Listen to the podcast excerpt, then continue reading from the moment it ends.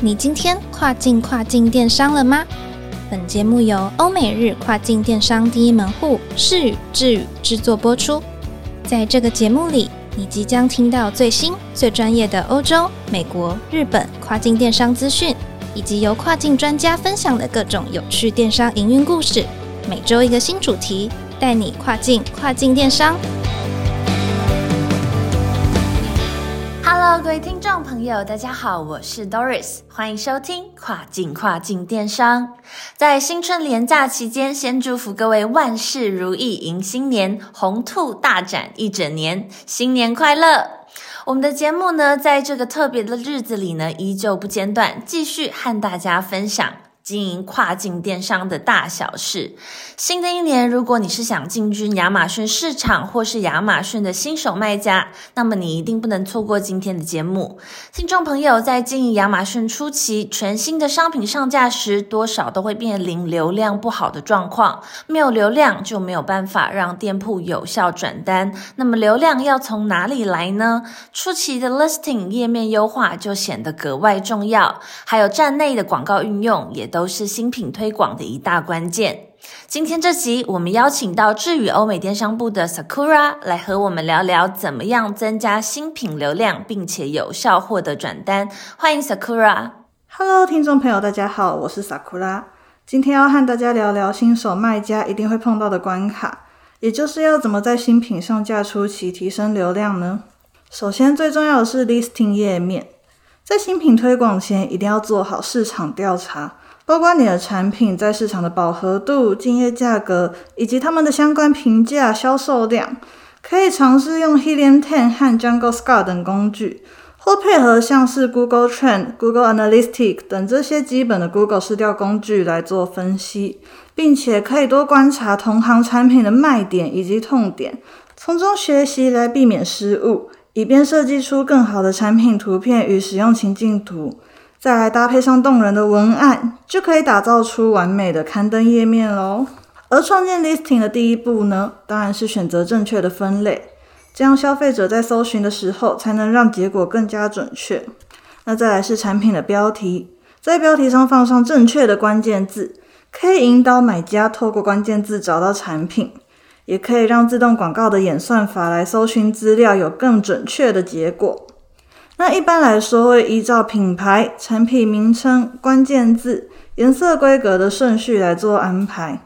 那关键字可以依照搜寻量及与产品的相关度来做排序，越前面的关键字权重越高。在下标的时候，记得也要保持语法的通顺，避免让我们的标题变成了关键字的堆叠，而无法排进标题中的字也不要浪费。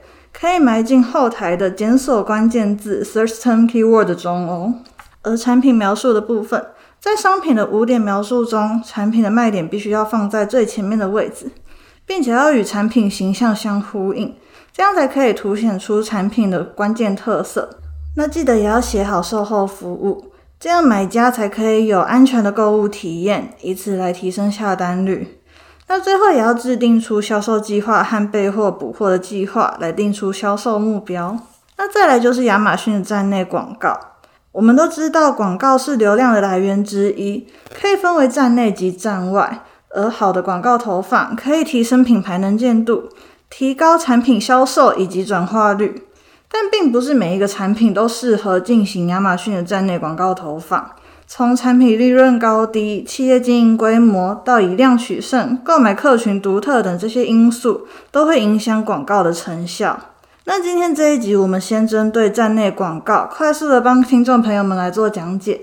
如果你是亚马逊的初学者，那这集内容真的是听到赚到啦！新手卖家第一次做亚马逊站内广告的时候，我们的建议方式是先使用自动广告来观察哪些关键字的转化率最高。那因为有些关键字的搜索量高，但并没有转换成销售，这样其实是非常浪费预算的。测试之后，再把转化率低的关键字加入否定关键字 （negative keyword）。这样的操作主要是因为，如果你不想要让消费者在搜寻某个关键字的时候看到你的商品，你就可以利用亚马逊的搜寻词和关键字的报告来确定有点击量却没有转化成销售的关键字。你可以利用亚马逊的搜寻词和关键字报告来确定有点击量却没有转化成销售的关键字，然后再把这些字词设定为否定关键字。所以，当消费者搜寻到此类否定关键字的时候，就不会显示相应的广告了。否定关键字可以帮助卖家优化广告展示，提高广告展示的精准度。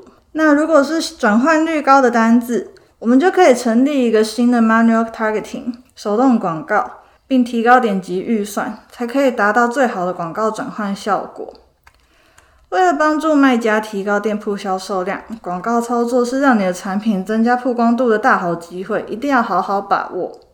以上就是我今天的分享啦，我是萨库拉，我们下次再见喽，拜拜。好的，非常感谢 Sakura 的分享，希望大家都有所收获，也非常欢迎呢听众朋友们和我们分享你们经营亚马逊碰到的问题，Y 社智宇都会为各位解答哦。最后呢，别忘记每周二早上八点钟准时收听跨境跨境电商，让我们带你跨境跨境电商。我是 Doris，我们下周再见喽，拜拜。